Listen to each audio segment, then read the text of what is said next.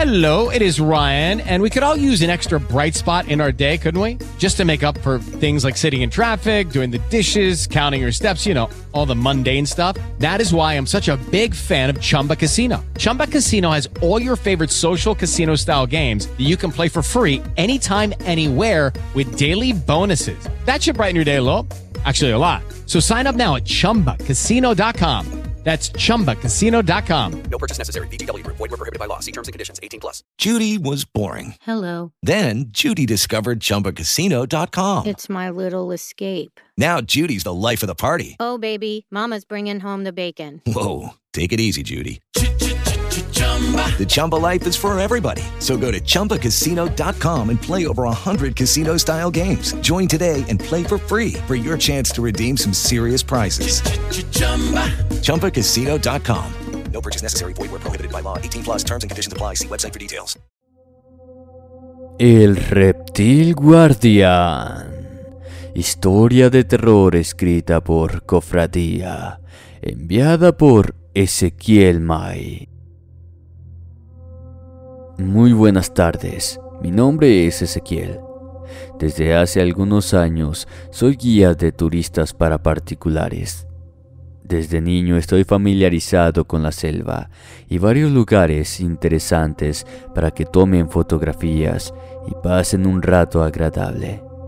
Cuando recién empezaba, un viejo guía maya llamado Eleuterio, muy respetado de mi comunidad, me contaba acerca de una historia que sucedió precisamente en el cenote de Iquil, el cual tiene una de las entradas más impresionantes, pues, al llegar, solo verás un enorme hoyo en la tierra rodeada de flores y lianas. Pero al adentrarse, al fondo observarás a las personas nadando en unas aguas oscuras, mientras unas escaleras de piedra descienden hasta un muelle a cuatro kilómetros está el cenote sagrado que, se dice, se conecta con la pirámide de Kukulcán. Dice el viejo Eleuterio que, hace algunos años, cuando el turismo aún frecuentaba venir con toda normalidad a nuestras tierras, hubo una expedición de fotografía que pedían a los guardias ir a una región la cual no nos está permitido entrar. Esto por las costumbres de las personas. Es un lugar sagrado y a quien nadie debe adentrarse sin el debido ritual de permiso y respeto. Cosa que un ambicioso guía llamado Pedro, de quien nos cuenta el anciano, poco le importaba. Simple y sencillamente quería dinero fácil. Los jóvenes extranjeros venían de Estados Unidos o Canadá para realizar tomas para un documental. Pero como bien dijo el viejo, la zona que querían fotografiar no estaba abierta al público. De hecho, ni siquiera las personas de aquí tenían permitido adentrarse hasta el lugar. Solamente los chamanes en algunas épocas del año se animaban a entrar, pues se decía que era la casa de un dios viviente al cual no le gustaban los extraños. El caso es que después de mucho insistir, los turistas se encontraron con Pedro. Después de que el viejo Eleuterio les dijera que esa zona no era para turismo y que no podían ir. Pero el otro indígena llegó a un acuerdo por una fuerte cantidad de dinero con tal de llegar al citado lugar. Los turistas pensaban que si estaba prohibido era algo importante e impresionante que no querían que se viera. Y esas imágenes les traerían mucha fama y fortuna y darlas a conocer como primicia del mundo. Pero en realidad no eran conscientes del terror que encontrarían allí. Se dice que al adentrarse en la selva, en lo más profundo, existe un lugar prohibido, un santuario que tiene su propio cenote sagrado. Dicho lugar se cuenta que fue borrado de los mapas para evitar que los mortales profanaran el sacrosanto recinto. donde hace miles de años la civilización maya era floreciente adoradora a dioses sonformes que eran a la vez guardianes y protectores, como los dioses mayores Kukulcán y Chivalba, el cual era el dios del inframundo y el mismo inframundo en sí. Supuestamente al irse los mayas, los dioses pidieron estrictamente que nadie que no perteneciera a la raza podía pisar esas tierras. Por ello prohibieron revelar la ubicación del Sanctam Sanctorum, donde se dice que aún hasta hoy vive su feroz y poderoso guardián. El caso es que ese necio de Pedro, movido por la codicia, pensaba en que si encontraban reliquias podría venderlas para sacar más dinero todavía. A pesar de las advertencias, partieron esa mañana sin que nadie de la población se diera cuenta. Cuando quisieron buscarlos ya era demasiado tarde. Las personas junto con Pedro hacía horas que se habían marchado. Lo que sucedió a continuación fue revelado por los rastreadores quienes realizaron la búsqueda a fin de devolver a los extranjeros hacia la aldea, para que estuvieran seguros. La leyenda era clara. Nadie que no fuera de raíz maya podía pisar ese lugar. Y eso Pedro no le dijo a sus clientes. Simplemente lo llevó al lugar sin reparar en las consecuencias. Designaron a un grupo de los guías más experimentados a modo de que siguieran el rastro que seguramente Pedro y los extranjeros fueron dejando a lo largo de su recorrido, el cual era bastante largo. Algo así como unos 15 kilómetros adentrándose en el espeso follaje de la zona profunda de la selva. Partieron siguiendo cuidadosamente las huellas y señales que iban encontrando y que identificaron como hechas por el grupo de excursionistas. No era difícil para ellos, debido a que fueron encontrando vestigios de chicle, crema para mosquitos, rastros de desodorante y cosas por el estilo que naturalmente no existen dentro de la selva lo que señalaba además que los exploradores eran novatos y que no tenían ni la más remota idea de lo que estaban haciendo. Lo que en este caso resultó beneficioso para poder dar con su rastro. Según los guías, debieron salir de la aldea a eso de las cinco y media de la mañana, antes de que alguien se levantara. Salieron hacia el oriente, por la zona más espesa de la selva, adentrándose hasta donde empiezan las ruinas. Lo supieron por las huellas de barro. Seguían frescas y en dirección a la zona prohibida. Conforme los indígenas expertos en la zona iban avanzando, podían ir identificando las pisadas de lo que esas personas iban haciendo a lo largo del camino.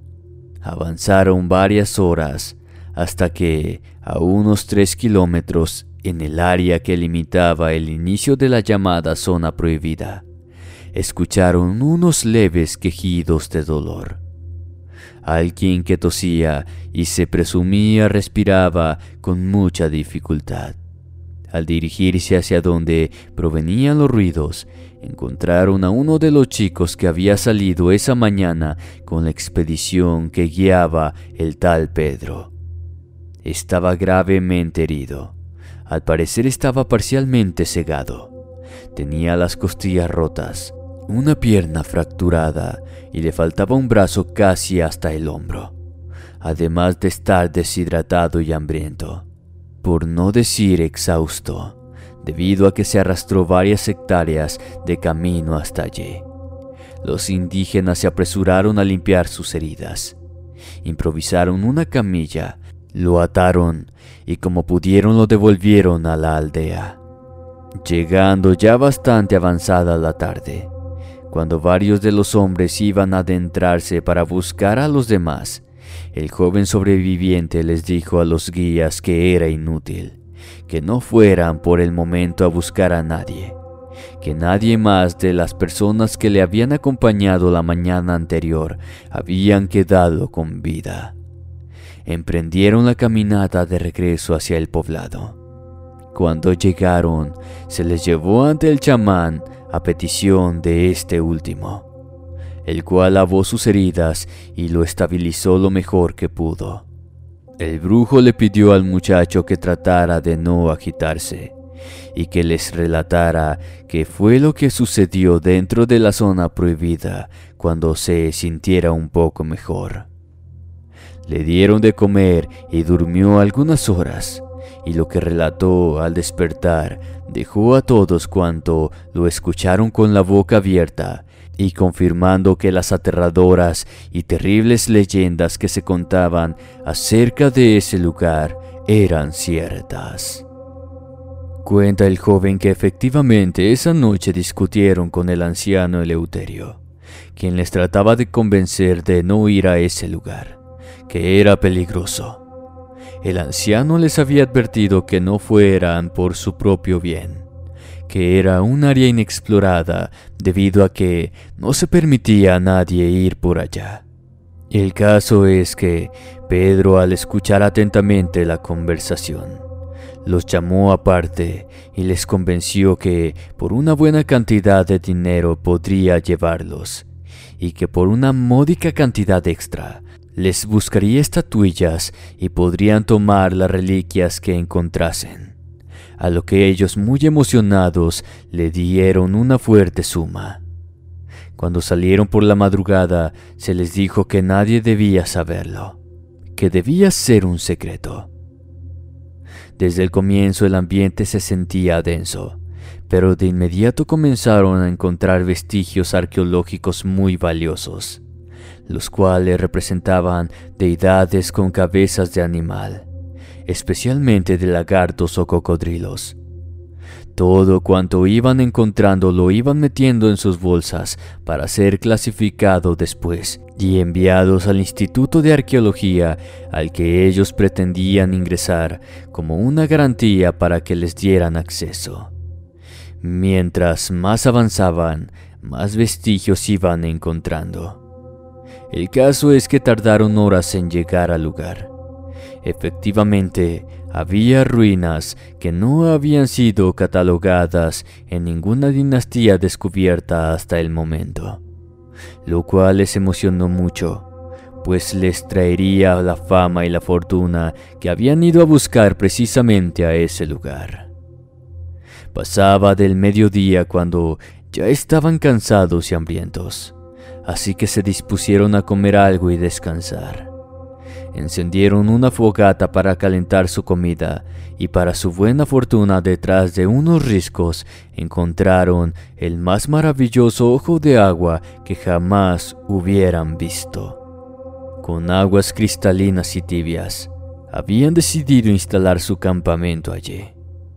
Al terminar de comer comenzaron a tomar las fotografías a catalogar las reliquias y a tratar de descifrar los jeroglíficos que encontraron en las ruinas, las cuales estaban mucho mejor conservadas que la mayoría de los templos que hayan sido descubiertos en épocas recientes o en siglos pasados. Era el descubrimiento de toda una vida, quizás el hallazgo arqueológico más importante de todos los tiempos no lo podían creer. Su descubrimiento podía pagar sus carreras varias veces sin necesidad de invertir casi nada. Todo iba perfectamente bien. Al mirar a su alrededor, notaron que incluso la naturaleza era diferente a lo que ellos habían visto en los lugares donde fueron a explorar en años pasados. Había flores coloridas muy fragantes que no conocían, aves de majestuosos plumajes y cantares hipnóticos y belleza sin par. Insectos que parecían metálicos, de caparazones multicolores y muy vistosos como si fueran joyas.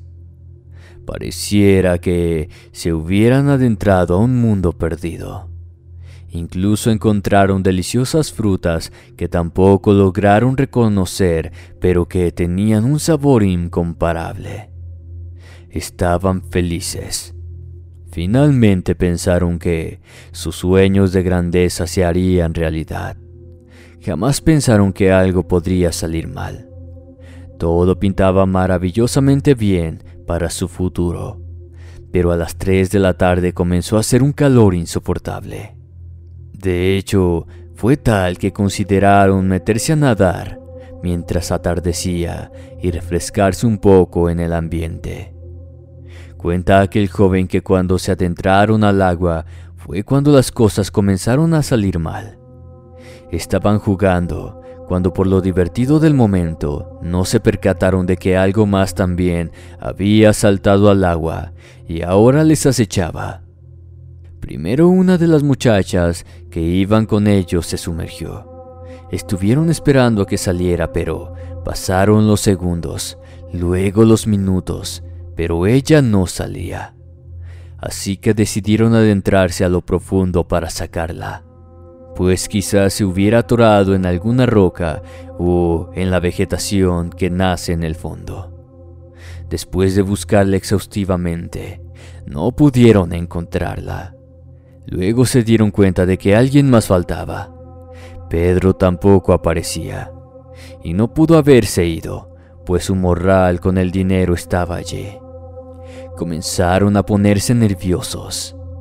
Debían salir de allí a toda costa Tomaron sus ropas y en lo que comenzaban a vestirse, algo saltó llevándose a otra de las chicas al fondo de la fosa. Mientras tomaban por la cabeza a otro de los chicos arrancándosela sin gran esfuerzo. Casi al vuelo, mientras retornaba a las aguas del estanque. Ahora sí pudieron ver cómo bullía la sangre que se mezclaba con la cristalina claridad del agua comenzaron a correr a la salida, cuando esa cosa les tapó el paso. Mientras tosía profundamente debido a la gravedad de sus heridas, el joven trataba de tomar aire para continuar su historia. No pudimos verlo bien de inicio. Era enorme, recio, como un cocodrilo, pero andaba en dos patas. Tenía una enorme cola gruesa como un tronco la cual movía como una especie de látigo, y con la que aplastó a otro de los chicos con suma facilidad, y a él lo lanzó varios metros hacia afuera. Mientras los otros tres trataban de hacerle frente, el joven sobreviviente intentó empalarlo con una de las jabalinas con las que aseguraban las tiendas. Aprovechando el golpe de adrenalina por el cual no se había percatado que tenía las costillas rotas y una pierna fracturada. Como pudo se abalanzó contra la bestia, pero esa cosa a gran velocidad lo tomó por el brazo con un enorme hocico y se lo arrancó de un solo tajo. Se lo tragó con todo y lanza improvisada.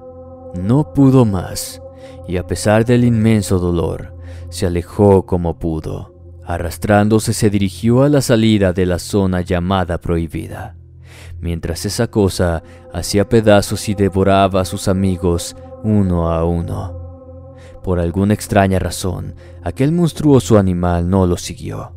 Se quedó atrás y simplemente lo dejó irse para advertir al mundo que no entrara nuevamente a ese lugar. Se quedó quieto por un momento pero reanudó su dificultosa huida cuando escuchó un aterrador rugido detrás de él. El caso es que perdieron todo cuanto habían hallado, tanto evidencias, pruebas, vestigios, reliquias y algunos sus propias vidas. Riendo a carcajadas debido al shock, simplemente agradecía estar vivo, pero lamentablemente no sería por mucho tiempo pues debido a la gran pérdida de sangre y las malas e insalubres condiciones con las que se encontraba, el joven no resistió y murió debido a la fuerte fiebre. La gravedad de sus heridas y la falta de atención médica después de agonizar y delirar acerca del enorme lagarto que les había atacado. Con las debidas reservas de usos y costumbres indígenas, algunas autoridades fueron para realizar la recuperación de los restos de los turistas. Poco o casi nada fue lo que pudieron encontrar. Restos humanos no había, solamente un dedo aquí, un pie allá, algunas prendas, pero nada más. Los aparatos electrónicos estaban aplastados. Las computadoras, celulares, cámaras estaban aplastadas e imposible de recuperar. Por lo que lamentablemente las supuestas evidencias acerca de la existencia de ese mítico lugar y más aún de la o las bestias que custodian ese recinto sagrado se perdieron para siempre. Esto si es que alguna vez existieron. Rasgaron las tiendas dejándolas hechas trizas, como si algo tremendamente grande, pesado, hubiera destruido todo aquello a propósito. No había mochilas a la vista. Curiosamente todas llevaban las supuestas estatuillas o figurines que los jóvenes habían recolectado camino al lugar. No se encontró ni una sola reliquia de las que mencionara el fallecido. Tampoco había rastros de las señales que habían puesto para guiarlos de vuelta al camino. La brecha que supuestamente había hecho Pedro para hacerse paso entre la hierba no se encontraba donde se suponía la hicieron. Había quizás una manipulación de la escena del crimen. Quizás un encubrimiento por las autoridades. Quizás a modo de que no se perdieran más vidas. Los mismos indígenas ocultaron la ruta precisa hacia ese lugar. El caso es que llegaron autoridades del país de los extranjeros para reclamar las cosas que hubieran encontrado. Cuando vieron lo poco que había quedado, simplemente no lo podían creer. Exigían ir a investigar a la zona, pero evidentemente se ampararon en la ley de uso y costumbres por lo que ni siquiera Amnistía Internacional fue lo suficientemente capaz de convencer a los pobladores de arriesgar a más personas innecesariamente comentándoles que la zona estaba atestada de cocodrilos y animales peligrosos que estaban protegidos por causales de extinción. Aunque en parte era verdad, y era bien cierto que esa zona estaba protegida, hicieron una búsqueda alejándolos de la zona prohibida para no volver a repetir nuevamente la masacre. Los medios nacionales e internacionales solamente comentaron que debido a una imprudencia del guía, varios turistas se metieron a nadar en un lago donde era territorio de cocodrilos. Posteriormente a ello, no hubo averiguaciones ni visitas de ninguna clase a petición de los pobladores y autoridades locales, se colocaron letreros de advertencia de no permitir que los turistas salieran solos a la selva. Medidas que de una u otra forma sirvieron para alejar ojos y oídos curiosos de la zona que actualmente se supone no existe. Muchas son las teorías acerca de lo que realmente pasó en ese lugar misterioso. Las versiones oficiales son que efectivamente estas personas se adentraron en un territorio de cocodrilos y fueron devorados debido a su intrusión. Otras de ellas es que quizás se perdieron en la selva y ya no pudieron salir, quedando atrapados en algunos de muchos de los profundos hoyos que hay al interior, en lo más espeso y profundo de la jungla. Pero por otro lado, los indígenas también tienen sus propias versiones. Algunos dicen que Pedro los asesinó para quedarse con todas sus cosas de valor, pero no cuadra pues efectivamente encontraron parte del dinero, por lo que esa teoría no tiene fundamentos. Otros dicen que efectivamente los muchachos molestaron a los dioses al profanar suelo sagrado y por ello fueron castigados. Lo que contó el joven por poco tiempo que sobrevivió, hablando de un ser bípedo, reptiloide, carnívoro y muy peligroso del cual nadie sabía. El caso es que la desaparición de esos turistas cambia y varía dependiendo de quién cuenta la historia. Lo que sí es seguro es que existen lugares que aún no han sido explorados. Lugares de leyenda que se siguen descubriendo con el paso de las eras. Lugares que se han ganado la fama de misteriosos y malditos. Pero especialmente son los terrenos prohibidos los que ocultan aún más misterios. Como la criatura que devoró a esas personas sin dejar casi restos pues ese ser es sin lugar a dudas un depredador apex, que no tuvo la necesidad de ocultarse para dar cuenta fácilmente de más de ocho personas sin problema, atacarlos y devorarlos y darse el lujo de dejar escapar a uno. Aunque las cosas no cuadran del todo, no cabe la menor duda de que la historia es verdaderamente aterradora. Después de todo, las leyendas mayas, aztecas y demás etnias que vivieron en el antiguo territorio mexicano están llenas de seres aterradores e intimidantes que eran los soberanos, los reyes y dioses de los hombres de aquel entonces. Muchas son las cosas que se dicen acerca de los encuentros con seres de apariciones reptilianas algunos más aterradores e impresionantes que otros. Algunas otras simple y sencillamente descabelladas e inverosímiles. Pero este caso en particular nos lleva a especular acerca de las divinidades de la antigüedad. Aquellos seres que los ancestros decían que provenían de las estrellas, que fueron ellos los que enseñaron al hombre acerca de la ciencia, la agricultura, la astronomía, el pastoreo y la guerra, a quienes ellos llamaban sus dioses y que siguen presentes en relatos no solamente en México o América Latina, sino alrededor de todo el mundo, donde se han contado relatos acerca de los encuentros con estos seres parecidos a grandes lagartos que hacen frente a los militares, policías o simples pobladores para defender sus territorios, que son sumamente hostiles y no les gusta la presencia de extraños. El caso es que esas extrañas desapariciones sin dejar rastro, tanto en lo referente a este relato como a muchos otros en territorios distintos, nos hace pensar que efectivamente entre nosotros viven esa clase de seres que solamente nos miran como ganado, como alimento. Somos orgullosos y tontos al pensar que realmente somos los depredadores supremos de la cadena alimenticia, sin darnos cuenta que para otros seres más avanzados y evolutivamente más adaptados, simplemente somos parte del menú. Se cuentan muchas cosas en estas tierras, algunas tan grandiosas o tan aterradoras como para creerlas, y simplemente pasan de boca en boca convirtiéndose en leyendas.